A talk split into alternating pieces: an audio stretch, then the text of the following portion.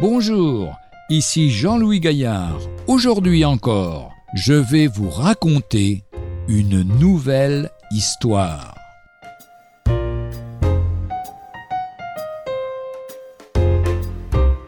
Ne tuez pas le chien. Un homme dormait tandis que des cambrioleurs cherchaient à s'introduire dans sa maison. Le chien, attaché dans la cour, se mit à aboyer. Impossible de dormir tranquille, marmonna le maître, en se retournant dans son lit. Mais le chien aboyait de plus belle. L'homme, exaspéré, se leva et voulut imposer silence à la bête.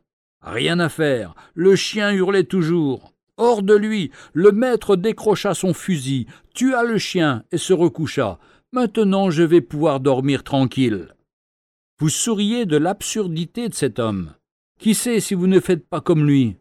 Votre conscience vous rappelle que vous êtes un pécheur, bien loin d'accomplir la loi de Dieu, et vous imposez le silence à votre conscience? Vous avez peut-être une Bible chez vous. Ce livre par lequel Dieu montre aux hommes le chemin du salut et les avertit aussi du jugement qui atteindra celui qui ne croit pas. Cette Bible, vous n'osez pas la jeter, mais vous vous gardez bien de la lire. Vous imposez silence à la parole de Dieu, vous ne voulez pas entendre la voix de Dieu. Nous, nous vous en supplions, ne tuez pas le chien. Retrouvez un jour une histoire sur www.365histoire.com.